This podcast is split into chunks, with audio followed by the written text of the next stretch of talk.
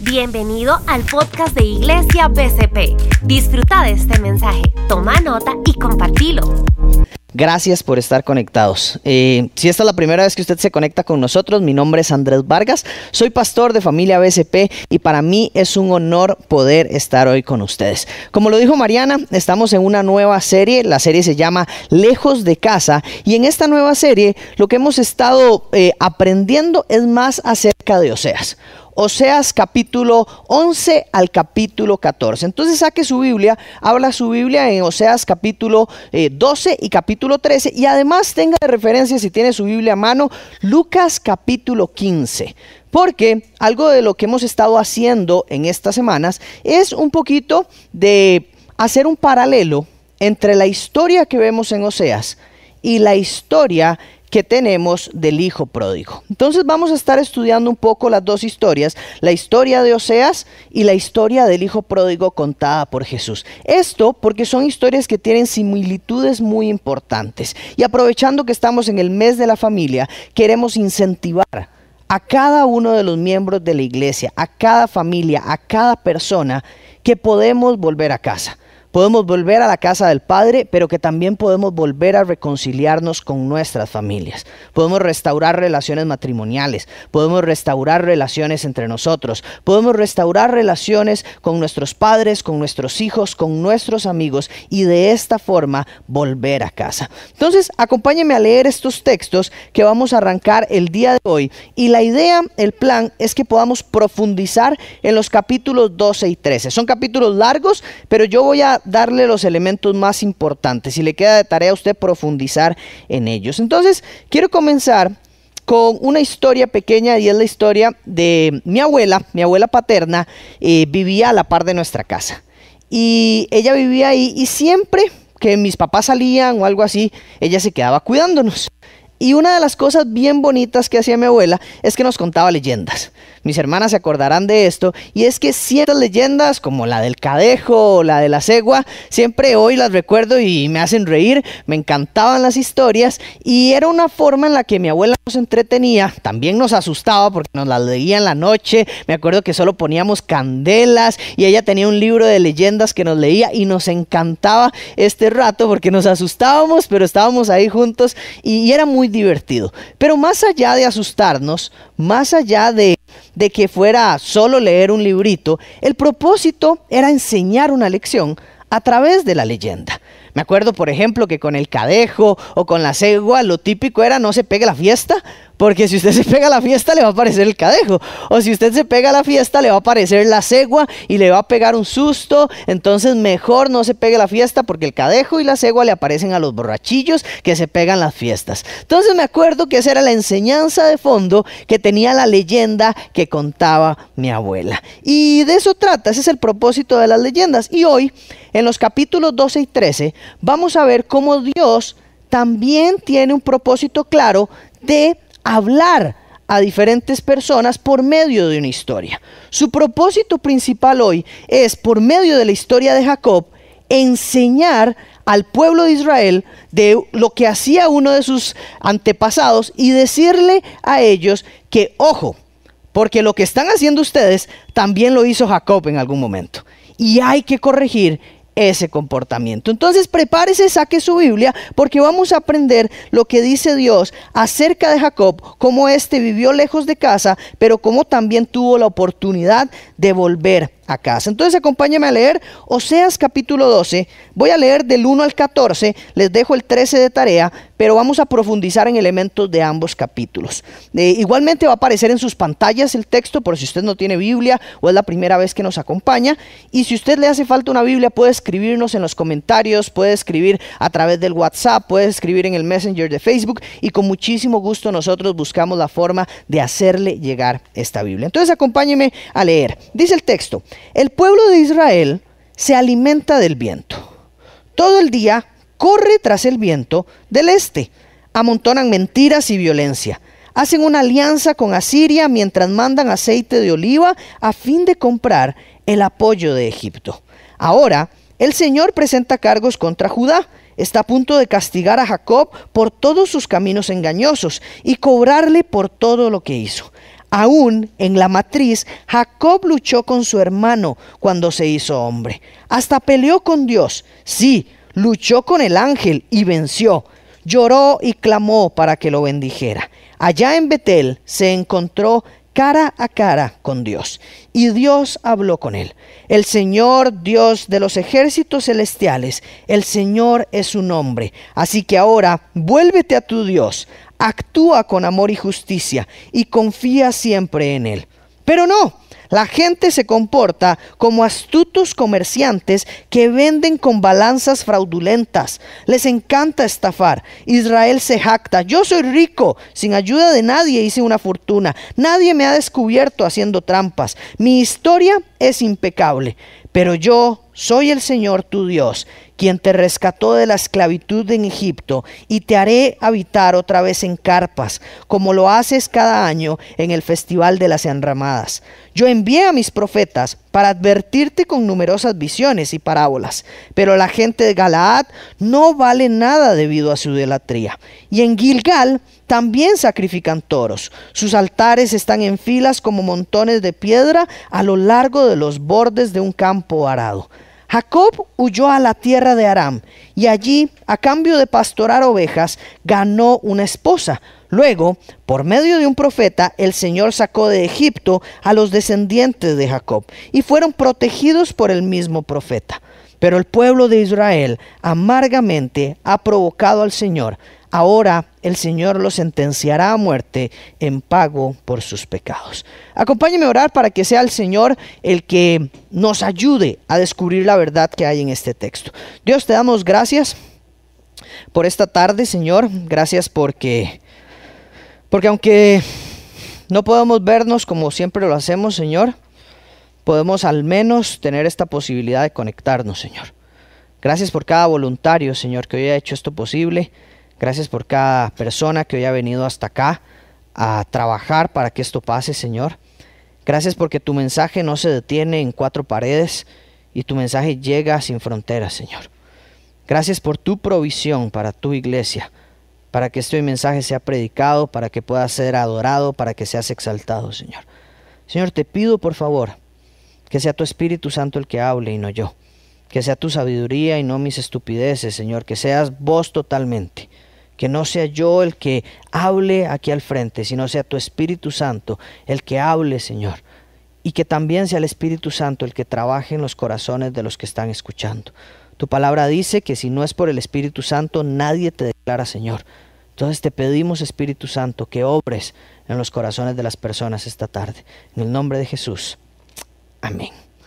Este texto, aunque es muy extenso, aunque es un texto denso, complejo y, que tiene ahí algunos detalles que uno dice, no estoy entendiendo nada. Cuando vemos en profundidad en el texto, nos damos cuenta de verdades muy importantes que podemos aplicar en el día a día. Y una de las verdades más importantes que podemos aplicar en el día a día es entender cuáles son las consecuencias de estar lejos de casa.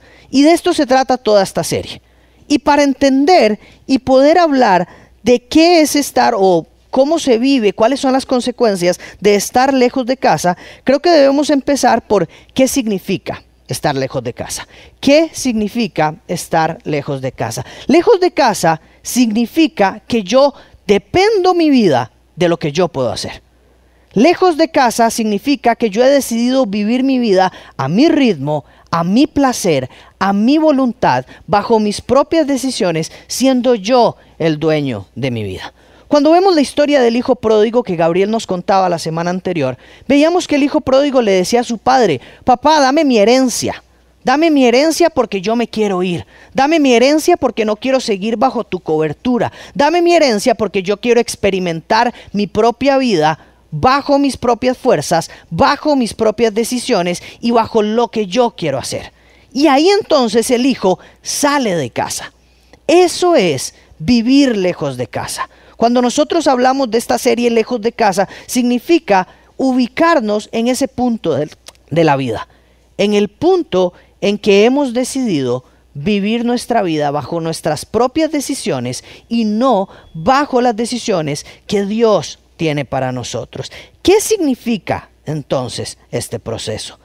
tomar decisiones sin considerar a Dios es vivir lejos de casa. Entonces, empezando por ahí, Dios describe cómo Israel empezó a salir de casa. Así como el hijo pródigo Jesús describe cómo el hijo pródigo decidió salir de casa y cuáles fueron los pasos que dio. Uno de los primeros pasos es discutir con su padre para que le diera su herencia. Otro de los pasos fue exigir lo que él creía que le correspondía a él. Entonces ahora vamos a ver cuáles son los pasos que Dios expone al pueblo de Israel que significan alejarse de casa. Y aquí quiero que piense usted, recuerde esos momentos en los que se alejó de casa, o si hoy usted está alejado de casa. Preste atención, recuerde y identifíquese también con estos momentos en donde uno dice, sí, estoy yendo en la dirección de alejarme de casa, o más bien, estoy yendo en una dirección de cada día estar más cerca de casa. Esa es la clave hoy. Que nosotros podamos identificar si las decisiones que estamos tomando nos llevan más cerca de casa o nos están alejando de casa. Lo primero que vemos es que Dios le dice al profeta que el pueblo de Israel está persiguiendo el viento.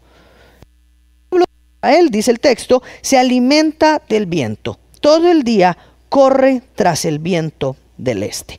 ¿Qué significa esto?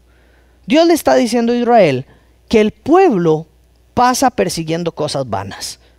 El pueblo pasa persiguiendo cosas que no dejan nada. Que el pueblo ha decidido perseguir cosas que no lo benefician y que al contrario lo que hacen es perjudicarlo. De eso se trata lo que dice aquí el texto. Nosotros en muchas ocasiones nos llenamos de afán, nos llenamos de estrés, nos llenamos de tristeza, nos deprimimos, nos frustramos, nos, nos enojamos porque no logramos alcanzar el viento. ¿Qué cosas estoy persiguiendo? ¿Cuáles son aquellas cosas que yo digo, esto podría ser un sinsentido, pero me frustra, me aflige? Tal vez usted dice, yo estoy persiguiendo el control. Y esos son como yo, levante la mano si usted es como yo que usted dice, yo necesito tener todo controlado, necesito tener todo bajo un orden, necesito saber cuánto dinero me va a ingresar el 30 de cada mes y si me entra un colón menos y un colón más, yo estoy afligido, estoy frustrado. ¿Cuántos de nosotros estamos persiguiendo eso? ¿Cuántos de nosotros tal vez estamos persiguiendo un trabajo? Estoy persiguiendo un trabajo que quiero hace tiempo, estoy persiguiendo un, un ascenso, estoy persiguiendo alguna situación. ¿Qué estoy persiguiendo? Y ojo, no estoy diciendo que las cosas que perseguimos son malas, no para nada. Todos tenemos anhelos, todos tenemos sueños, todos tenemos deseos, todos queremos mejorar y Dios ha puesto eso en nuestro corazón. El problema es que Israel había puesto en el trono de su adoración las cosas que perseguía. Y nosotros a veces ponemos en el trono de adoración las cosas que perseguimos. Nosotros en muchas ocasiones dejamos de adorar a Dios para perseguir las cosas que queremos. Dios, ahorita no tengo tiempo porque tengo que ganarme este ascenso. Dios, ahorita yo no tengo tiempo porque necesito trabajar y trabajar y trabajar para que mis ingresos aumenten. Dios, ahorita yo no tengo tiempo porque me van a despedir. Dios, ahorita yo no tengo tiempo para perdonar, para pedir perdón, para reconciliarme con mi esposa porque hay tantas ocupaciones. Dios, yo no tengo tiempo para decirle te amo a un hijo porque estoy demasiado ocupado. ¿Qué estoy persiguiendo? Cuando me ha tocado dar consejería matrimonial o prematrimonial, principalmente matrimonial, uno de los conflictos que siempre me topo es, ya no me dice que me ama, ya no me trata con cuidado, ya no me lleva flores, ya dejó de invitarme al cine, ya no me abre la puerta del carro, todo ese montón de cosas. La razón principal por la que pasa esto es porque cuando nos casamos y dejamos de perseguir a la novia porque queremos conquistarla, como ya la hemos conquistado, entonces perseguimos otro montón de cosas. Perseguimos el viento en vez de conquistar el amor de nuestra esposa. Perseguimos el viento en vez de conquistar el amor de nuestros hijos. Perseguimos el viento en vez de conquistar la reconciliación de nuestra familia. Y lo mismo hacemos con nuestro Padre Celestial. Perseguimos cualquier cosa menos su amor. Perseguimos cualquier cosa menos su gracia. Perseguimos cualquier cosa menos su misericordia. Y la realidad de esto es que termina como el hijo pródigo. Y ya vamos a ver cómo finaliza. Pero siempre pasa lo mismo. Todos los matrimonios llegan a consejería no contentos de que estén persiguiendo cosas ajenas a su matrimonio, sino frustrados, enojados, llenos de ansiedad, queriendo divorciarse, mandando todo por un tubo. ¿Por qué? Porque han perseguido cualquier otra cosa menos lo que nos unía. Entonces, si su matrimonio está en problemas, pregúntese, ¿qué he estado persiguiendo en los últimos meses? Si la relación con sus hijos está mala, pregúntese, ¿qué hemos estado persiguiendo en los últimos meses? Si su relación con Dios está mala, pregúntese, ¿qué ha estado persiguiendo usted en los últimos meses? Lo que perseguimos determina muchísimo dónde está nuestro corazón. Cuando nosotros perseguimos el control, quiere decir que nuestro corazón piensa que nosotros debemos tener el control. Cuando nosotros perseguimos las finanzas, normalmente pensamos que somos nosotros los proveedores de las finanzas. Pero cuando perseguimos a Dios, nos damos cuenta que Él provee el control, Él provee la seguridad, Él provee las finanzas, Él provee la gracia y Él provee el amor. Busquen primero el reino de Dios y su justicia, y todo lo demás vendrá por añadidura. La palabra del Señor no falla. Y cuando Él dice, persíganme a mí, persigan mi reino, yo me encargaré de todo lo demás. ¿Qué estamos persiguiendo? El segundo elemento que toca Dios, que nos describe un poco cuando nos vamos alejando de casa, aparte de perseguir cosas que no son Él, es cuando amontonamos mentira y violencia. El texto dice, ustedes han amontonado mentira tras mentira ¿De qué se trata este punto?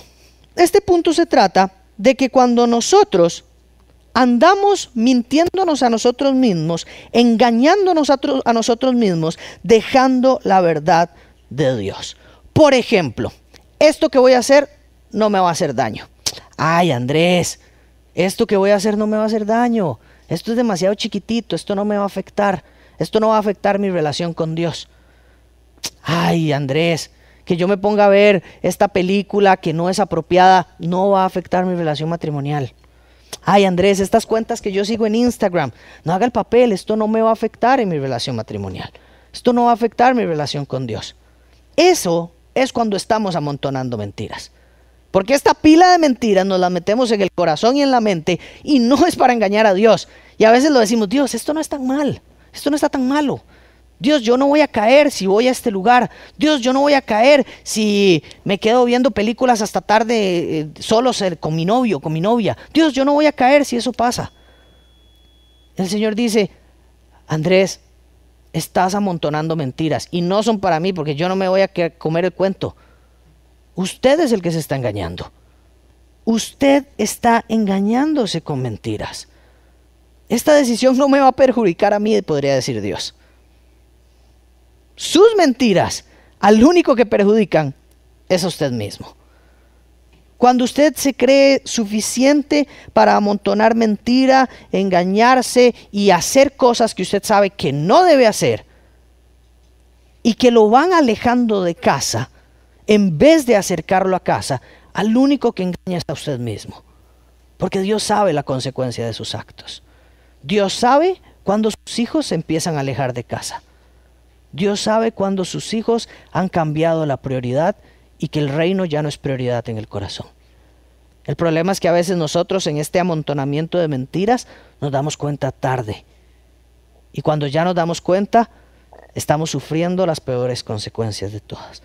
El tercer elemento que habla Dios es el de depender del hombre antes que depender de Dios. Dice el texto, que Israel empezó a hacer alianzas con Asiria y que buscó hacer alianzas con Egipto y usa una expresión muy particular. Dice, esta no es una expresión normalmente utilizada como, ah, sí, llevamos un aceite para hacer un convenio, ellos nos van a dar esto a cambio del aceite. No, curiosamente, según la evidencia arqueológica, de Asiria y de Egipto y de Ebla, las, ciudades alrededor, el término llevar aceite significa cortar un pacto e iniciar un nuevo pacto. Significa que yo estoy cortando un pacto para manipular a otro lugar y obtener un nuevo pacto con alguien. Entonces, aquí lo que vemos es que Israel, por medio de este llevar aceite, lo que hace es una manipulación política a sus vecinos para que se conviertan en aliados. Y lo que hace es basar su vida en los pactos políticos que establece con Asiria y con Egipto. Entonces, vemos que el texto lo que nos dice es que ustedes se han hecho infieles a Dios, confían en sus propios engaños, confían en sus propios pactos, confían en sus propios amigos y aliados en vez de confiar en mí. En términos más prácticos, lo que está diciendo Dios es que nosotros damos prioridad a las influencias, a nuestros amigos, a nuestros conocidos y damos un lugar secundario a Dios. ¿Cuántas veces le ha pasado? ¿Cuántas veces le ha ocurrido que usted dice, ay, pero mi amigo dice que mejor hacerlo de esta forma? Ay, pero es que mi mamá me enseñó de esta forma. Ay, pero es que yo le voy a hacer caso a lo que dice mi cuñada. Yo voy a hacer caso a lo que dice inclusive mi pastor. No quiero decir que escuchar consejos sea algo malo, pero cuando yo priorizo el consejo de las personas por encima del consejo de Dios, es cuando me estoy equivocando y estoy determinando y decidiendo que las voces principales en mi vida son mis amistades y no el Señor. Y le estoy dando un lugar secundario. Cuando yo pido consejo a todo el mundo y nunca voy a la palabra de Dios, es obvio, es matemática básica, que lo que quiero escuchar es la voz humana y no la voz de Dios. No, Andrés, yo también quiero escuchar la voz humana. Y como este post de Instagram que sale ahora, no, Andrés, yo también quiero escuchar la voz humana. ¿Y cuándo lee la Biblia? ¿Y cada cuánto la abre? Y ya leyó que decía un pasaje de esto. Y ya adoró a Dios para saber qué decía de esto. Y ya oró y tuvo comunión con Él. O está esperando solo que su mamá le responda, que su papá le responda, que su novio le responda. Normalmente los humanos respondemos lo que nos conviene, pero el Señor responde lo que le conviene al corazón del hombre. El Señor responde a lo que conviene a las necesidades más profundas del ser humano. ¿Con quién está haciendo alianzas usted? Es buenísimo hacer alianzas con seres humanos. Es buenísimo hacer alianzas a todo lugar a donde vamos. Pero es malísimo que los pactos sean primeramente establecidos con, con las personas antes que con Dios. ¿Con quién va a establecer pactos? Dios debe ser el primer pacto. El hijo pródigo, ¿qué hizo? El hijo pródigo decidió establecer un pacto con el dinero que su padre le había dado. Él dijo, yo ya no necesito estar en esta casa. Yo puedo irme de esta casa, yo puedo alejarme de esta casa, yo puedo tomar mis decisiones propias porque tengo el dinero que he necesitado toda mi vida. Entonces, ¿qué está diciendo el hijo pródigo? El hijo pródigo básicamente está diciendo, yo lo que necesito es un pacto con el dinero que me va a dar mi padre. Y cuando yo establezca el pacto con el dinero, con la herencia que me va a dar mi padre, yo no voy a necesitar absolutamente nada de mi padre más. Y así nos pasa a nosotros. Necesito un pacto con un buen trabajo. Necesito un pacto con una buena esposa. Necesito un pacto con un buen amigo. Necesito un pacto con una buena casa. Todo súper bien porque son buenas alianzas. Pero al final de cuentas priorizamos más eso y nos alejamos de casa y pensamos que no necesitamos nunca más al Padre. Que seguramente, así como el del Hijo Pródigo fue el que proveyó el dinero que el Hijo Pródigo necesitaba para ese pacto, que él creía que era absolutamente todo. Tres formas en las que nos vamos alejando de casa. Repaso. La primera, cuando nosotros perseguimos al viento. La segunda, cuando amontonamos mentiras que nos engañan a nosotros mismos. Y la tercera, cuando nosotros dependemos de hombres antes que depender de Dios. Me encanta Job porque Job en uno de los momentos más críticos, donde él pierde absolutamente todo, pierde a sus hijos, pierde su casa, pierde su dinero, pierde su ganado, pierde su finca, lo pierde absolutamente todo. Y Job dice, Dios dio, Dios quitó. Bendito sea el nombre de Dios. Job entiende que él no dependía de sus hermanos, de sus hijos, de sus padres, de su dinero, de su riqueza, de su ganado. Él entendía que había sido Dios el que había provisto, que él dependía de Dios cuando tenía todo y que dependía de Dios cuando no lo tenía nada. ¿De quién depende usted en tiempos de crisis? ¿De quién depende usted cuando las cosas van mal? ¿Y de quién depende usted cuando todo sale bien? Porque es más fácil olvidarse del Señor cuando tengo un buen salario, un buen carro, una buena familia, mis hijos van bien en el colegio y entonces ahí empiezo a alejarme de a poquito de casa. Cuando he recibido la herencia del Padre, ¿qué pasa? Es el cuarto elemento. Nos llenamos de orgullo. Dice el texto, pero una vez que comiste y quedaste satisfecho, te volviste orgulloso. Te volviste orgulloso. Y no solo dice eso, dice, y además te olvidaste de mí. Este es el hijo pródigo. El hijo pródigo después de pedir la herencia no volvió a llamar al tata. El hijo pródigo, después de tener el dinero que quería, jaló de casa, hizo sus propios negocios, buscó la forma de mantenerse como podía y no recordó quién le había dado todo. Y esto es lo que nos pasa a nosotros siempre. Por lo menos a mí, tal vez usted no. Pero a mí me pasa todo el tiempo que después de que obtengo lo que quiero, me descuido. Señor, quiero un trabajo. Dios provee el trabajo y me descuido.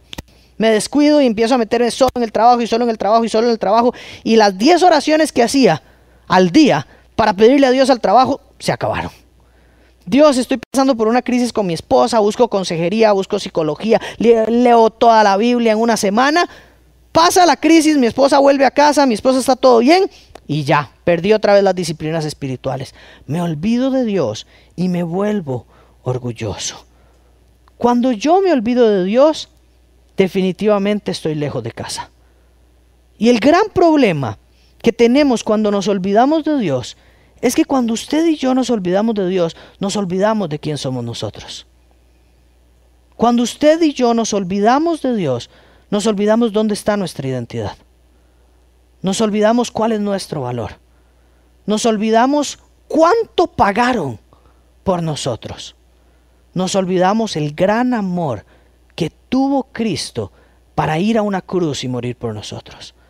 Porque estamos lejos, distantes, olvidados de la gracia de Dios. Cuando nosotros decimos, ay Dios, este pecado es muy chiquitito, realmente lo que estamos diciendo es, ay Jesús, se me olvidó cuánto te dolió ir a la cruz. Ay Dios, seguro no dolió tanto. Ay Dios, seguro la humillación no fue tanta. Ay Dios, seguro el abandono que sufriste en esa cruz no fue tanto. Porque yo creo que este pecado no es tanto. Cristo murió por todo eso.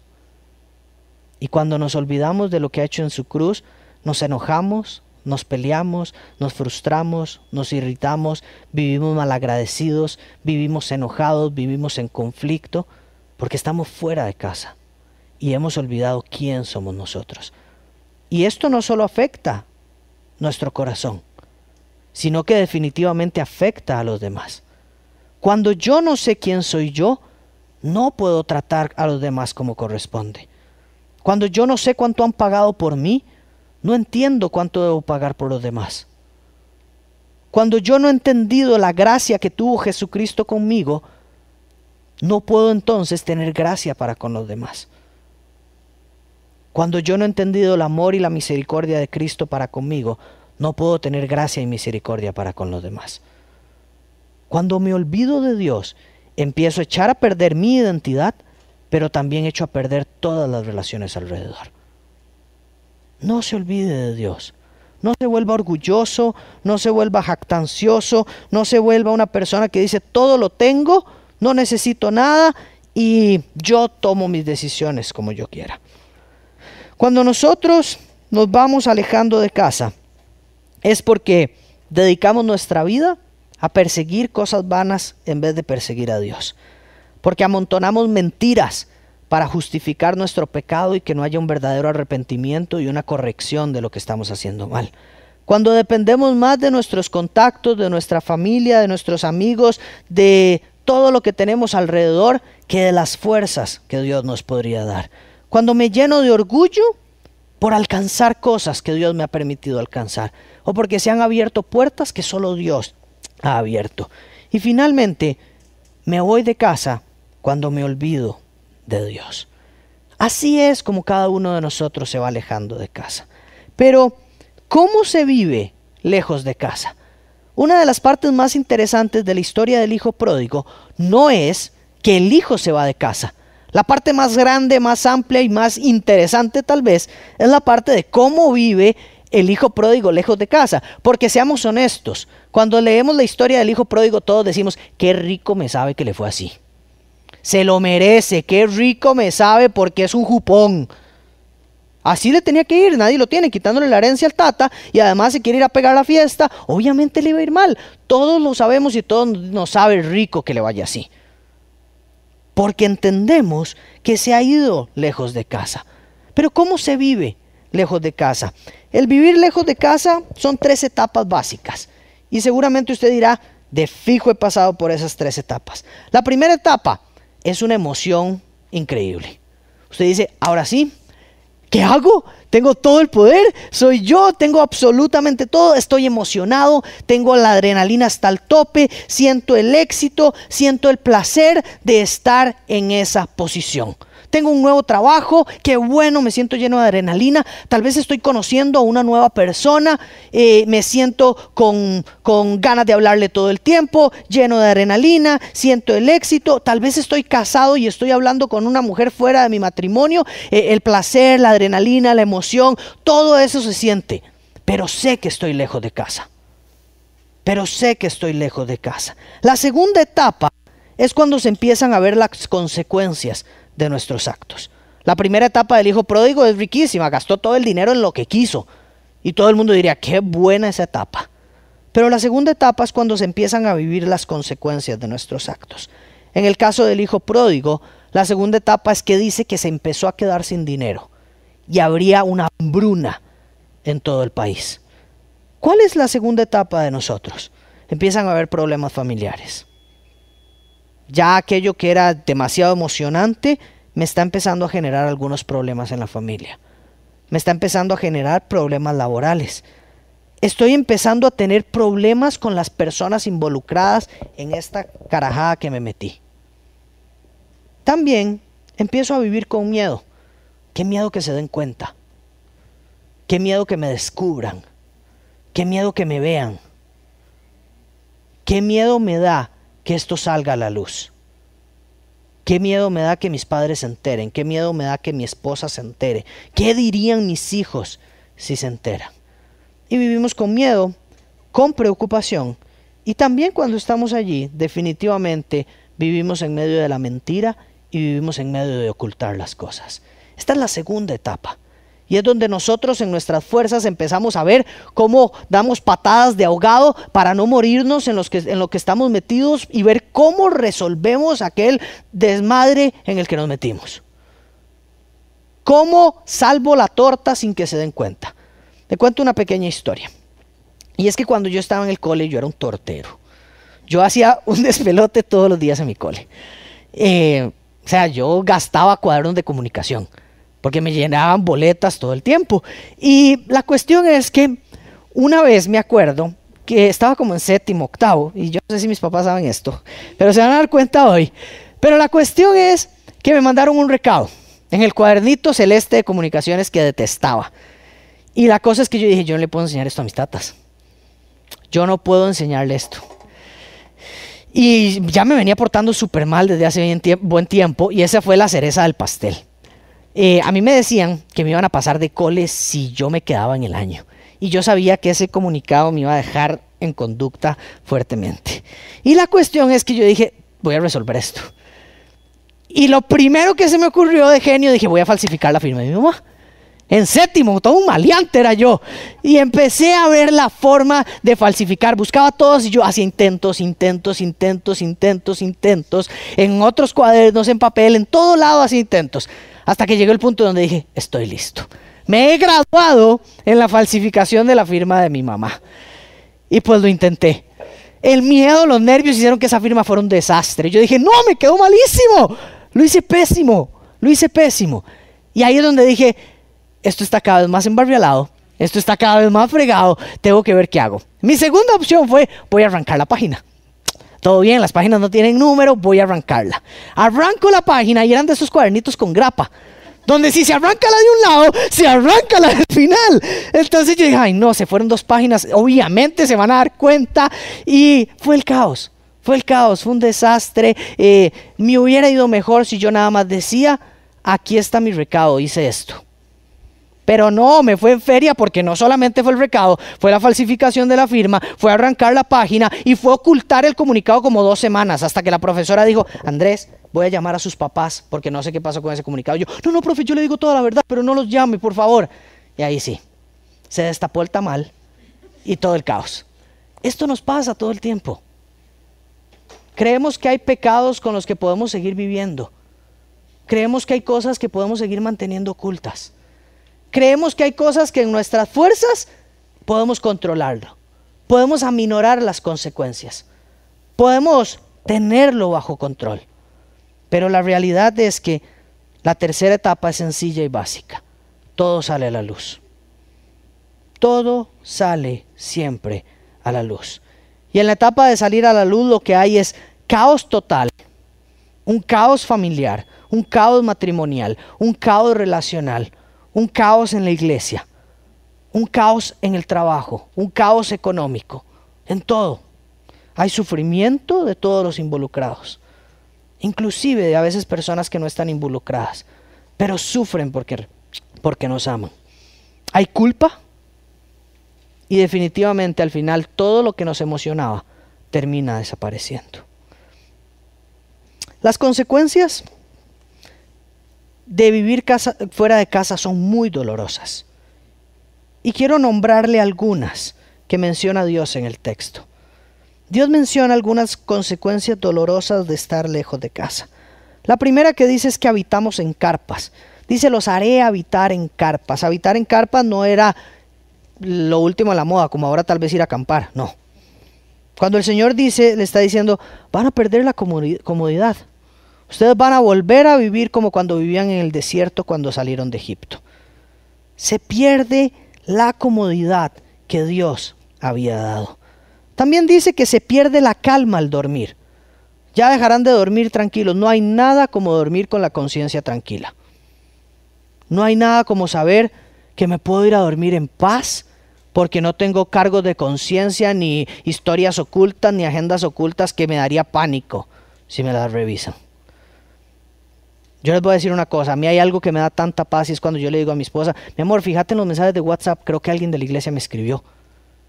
Y yo sé que puedes revisar eso. Y eso me da paz. Y eso me alivia. Pero cuando hay agendas ocultas, pongo contraseñas a todo seguramente. Y no tengo la libertad de vivir así con mi esposa. Y lo mismo hacemos con Dios. Cuando tenemos agendas ocultas, no podemos dormir tranquilos y no le decimos al Señor, Señor, examine toda mi vida. No. Señor, esta parte, por favor, no. Señor, esta área de mi vida no se arrime. Señor, por aquí no. Esta puerta está cerrada.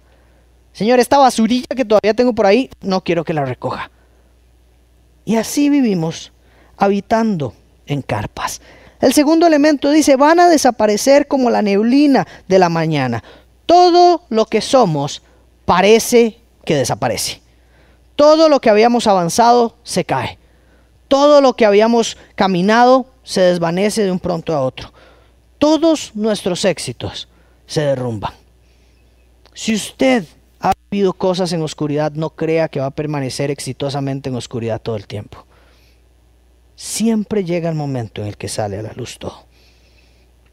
La tercera consecuencia es el sufrimiento. Y esta es muy interesante porque a todos nos pasa que nos duele darnos cuenta cuánto tiempo hemos perdido con el Señor.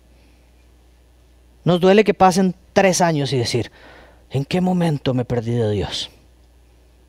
¿En qué momento me alejé tanto? ¿En qué momento aquello que vivía hace años lo eché a perder? ¿En qué momento mi matrimonio llegó a este punto? ¿En qué momento no puedo hablarle a mis hijos? ¿En qué momento dejé de conocer y de saber cómo, cómo viven mis nietos? ¿En qué momento mis sobrinos no volvieron a casa? Y eso duele. Y eso genera un sufrimiento enorme en las personas. Duele saber que nos hemos alejado de Dios. Duele saber y reflexionar y decir, ¿qué pasó con aquel Andrés que buscaba al Señor en la intimidad?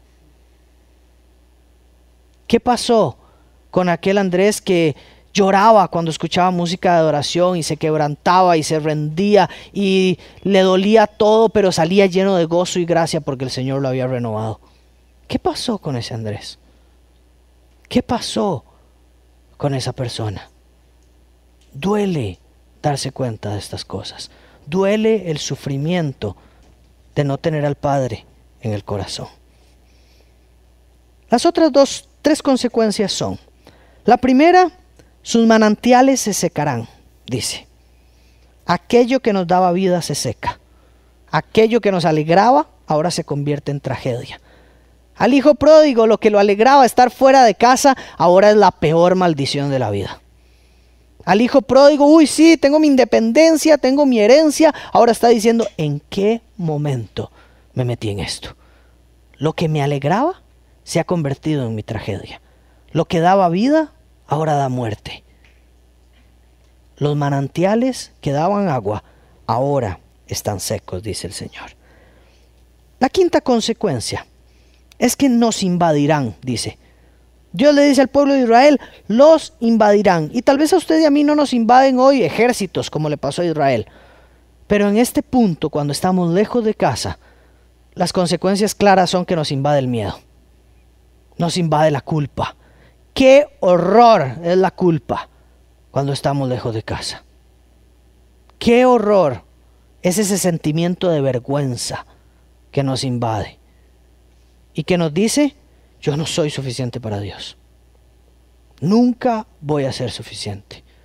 Nunca voy a ser un hijo amado. Nunca voy a ser digno de la gracia del Señor. Nunca voy a alcanzar esto que Dios quiere que yo alcance nunca voy a cumplir el propósito que Dios tiene para mi vida. Nos invade el miedo, nos invade la ansiedad, nos invade la tristeza, nos invade la desolación y sentimos que estamos solos metidos en un pozo del que nadie, absolutamente nadie nos va a sacar. No nos invaden ejércitos, pero siempre nos invaden enemigos emocionales y espirituales que duelen mucho más que a veces los ejércitos. Y la última consecuencia que a veces es la menos tangible, pero es la más trágica de todos.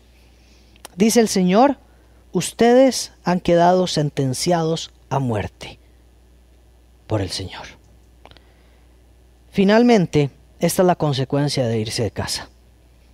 La consecuencia más trágica no son las terrenales, pero es obvio que las que nos duelan más son las terrenales, porque son las que experimentamos día a día. Pero el problema de estar lejos de casa tiene que ver con un tema eterno, un tema espiritual más profundo, y es no la muerte del cuerpo, sino la muerte espiritual que hay para todo aquel que está lejos de casa. Ese es el castigo que merecemos por irnos de casa. El hijo pródigo no merecía que se le abrieran las puertas de casa.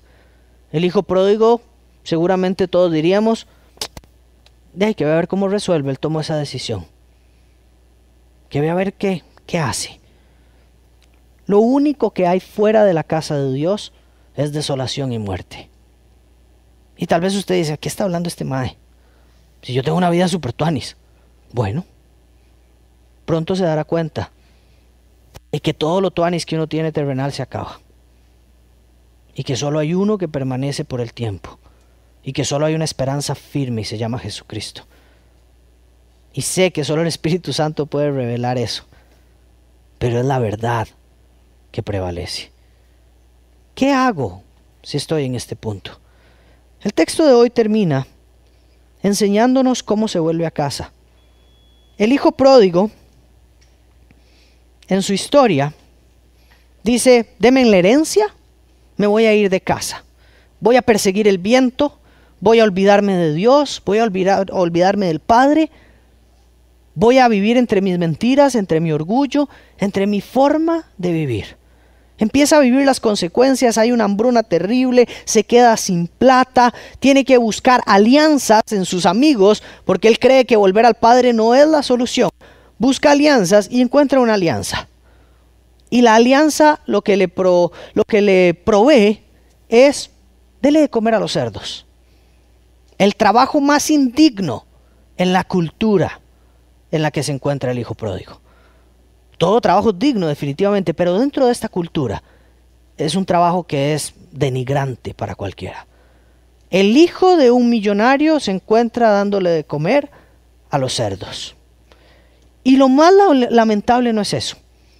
Lo más lamentable es que este hijo pródigo tiene que terminar comiendo la comida de los cerdos, porque no tiene absolutamente nada. ¿Cómo se vuelve a casa cuando se está comiendo la comida de los cerdos? ¿Cómo se vuelve a casa cuando estamos tan lejos? Dios dice, aún en la matriz, Jacob luchó con su hermano. Cuando se hizo hombre, hasta peleó con Dios. Esta primera parte, Dios lo que dice es, ojo israelitas, que Jacob también metió las patas. Aún desde la panza de su mamá ya metiendo las patas. Ojo Israel, ustedes provienen de una historia parecida. Pero, ojo lo que hizo Jacob. Dice, lloró y clamó para que lo bendijera. Allá en Betel se encontró cara a cara con Dios y Dios habló con él. El Señor Dios de los ejércitos, el Señor es su nombre. Y el Señor le dijo, así que ahora vuélvete a tu Dios, actúa con amor y justicia y confía siempre en Él. Si los muchachos de la banda pueden ir pasando. ¿Cuál es la conclusión que vemos acá? Lucas capítulo 15 en el versículo 17 dice, cuando finalmente entró en razón, ojo, está hablando del hijo pródigo, cuando finalmente entró en razón, se dijo a sí mismo, en casa hasta los jornaleros tienen comida de sobra, y aquí estoy yo, muriéndome de hambre. La realidad es muy sencilla. El Señor dice, Jacob, desde que era pequeño, desde que estaba en el vientre de su madre, era pecador. Eso es lo que está diciendo. Preste atención a esto. El Señor le dice a Jacob que desde que estaba en el vientre de su madre era pecador. Que en sus manos, sin siquiera haber nacido, ya tenía castigo. Pero le dice, él lloró, él clamó, él vio cara a cara a Dios, al Padre, él vio cara a cara al Padre y le pidió que lo bendijera. Clamó para que lo bendijera. Y el Señor le dijo, vuélvete a mí, regresa a casa, vuélvete a mí. La peor tragedia de la humanidad no es que Dios nos castigue. La peor tragedia de la humanidad no es que Dios nos corrija. La peor tragedia de la humanidad no es que Dios nos discipline, nos, nos dé su palabra y que nos demos cuenta que lo estamos haciendo mal. A veces pensamos que la tragedia más grande es cuando decimos, me he dado cuenta que he metido las patas. ¿Qué tragedia en la que estoy? No. La tragedia más grande sería que Dios nunca nos dijera que estamos metiendo las patas. La tragedia más grande para la humanidad es que Dios no se haya revelado y que Él diga que vivan como les dé la gana. La peor tragedia para nosotros es que Dios no interviniera. Porque cuando Él interviene, nosotros entramos en razón. Cuando Él interviene, nos pasa como el hijo pródigo que dice, estoy comiendo comida de los cerdos, cuando con mi padre estaría comiendo un banquete espectacular. Estoy comiendo peor que los cerdos, cuando Dios tenía algo mejor para mí. Estoy viviendo malísimo. Estoy tomando las peores decisiones de mi vida. Estoy peleado con Dios todo el tiempo. Estoy peleado con mi esposa todo el tiempo. Estoy peleado con mis hijos todo el tiempo. Estoy peleado conmigo mismo todo el tiempo. Pero en la casa de Dios yo tenía paz. Y el Señor le dice, vuélvete, vuélvete hoy, vuélvete a casa. Vuélvete a casa a estar con el Padre. Vuélvete a casa a encontrarte con Él y a disfrutar de la bendición de Él. Quiero dejarlos con esta canción y que usted pueda cerrar reflexionando, orando y entendiendo que, que hay oportunidad de volver a casa familia, que hay una oportunidad de reconciliar. He escuchado historias maravillosas de personas que estaban comiendo con los cerdos, pero hoy están de vuelta en la casa del Padre. Y hoy están celebrando el banquete y están celebrando de la presencia de Dios. Acompáñenme a escuchar esta canción y a disfrutar de la intimidad con el Padre.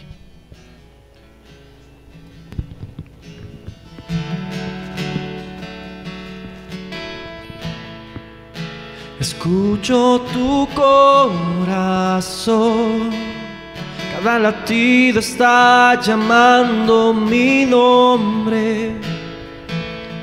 Soy atraído otra vez por tu sangre. Me siento tan amado por ti. Me encuentro en tu corazón.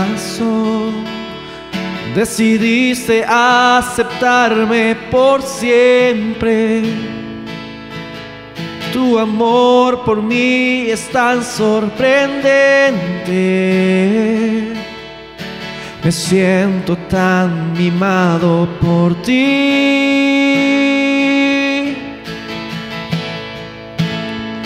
Y es tan bello saber que soy hijo y que tengo lugar en tu mesa. No hay nada mejor que escuchar tu voz diciendo nuestra comunión es eterna. Oh,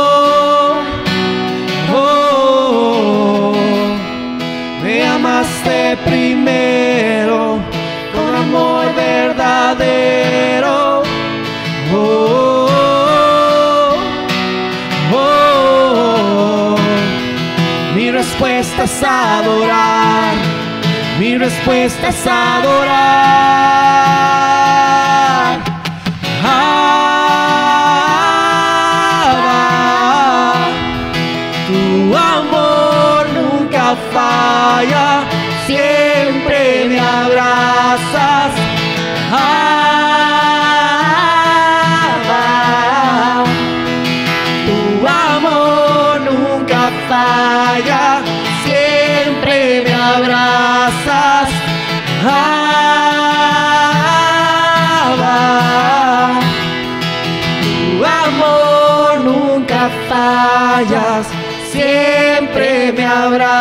Abrazas. Oh, oh, oh. Me amaste primero con amor verdadero.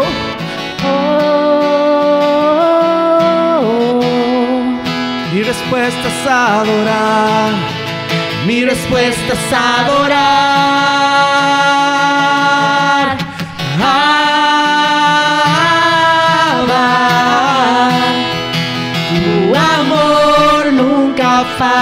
जा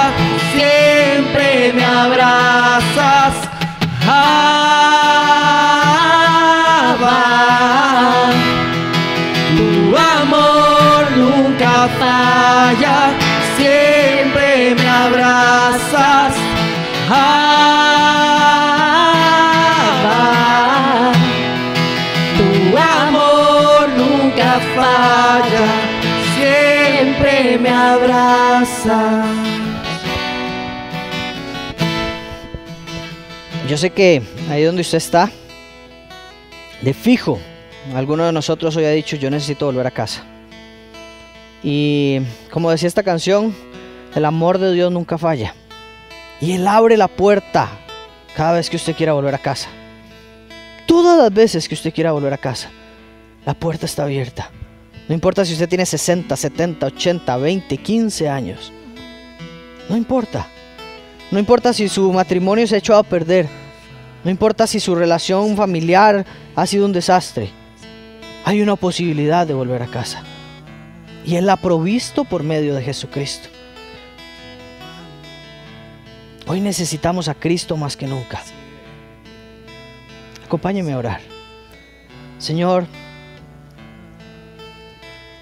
gracias por tu palabra, porque te has revelado a través de ella.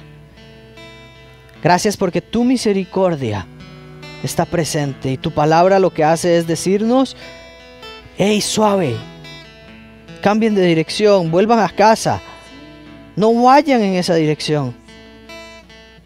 Gracias Señor, porque tu palabra es una guía que nos, nos frena y nos trae de vuelta cuando estamos a punto de dejarlo todo, de abandonarlo todo y de echarlo todo por la borda. Jesucristo, te damos gracias por lo que hiciste en la cruz. Señor Jesús, hoy una vez más te entrego mi vida. Te entrego el control que te pido. Desde el fondo de mi corazón te pido que controles mi vida. Que controles mi seguridad, controles mis finanzas, controles mi trabajo, controles mis relaciones. Controles mi corazón, que controles mis emociones. Jesús toma el control.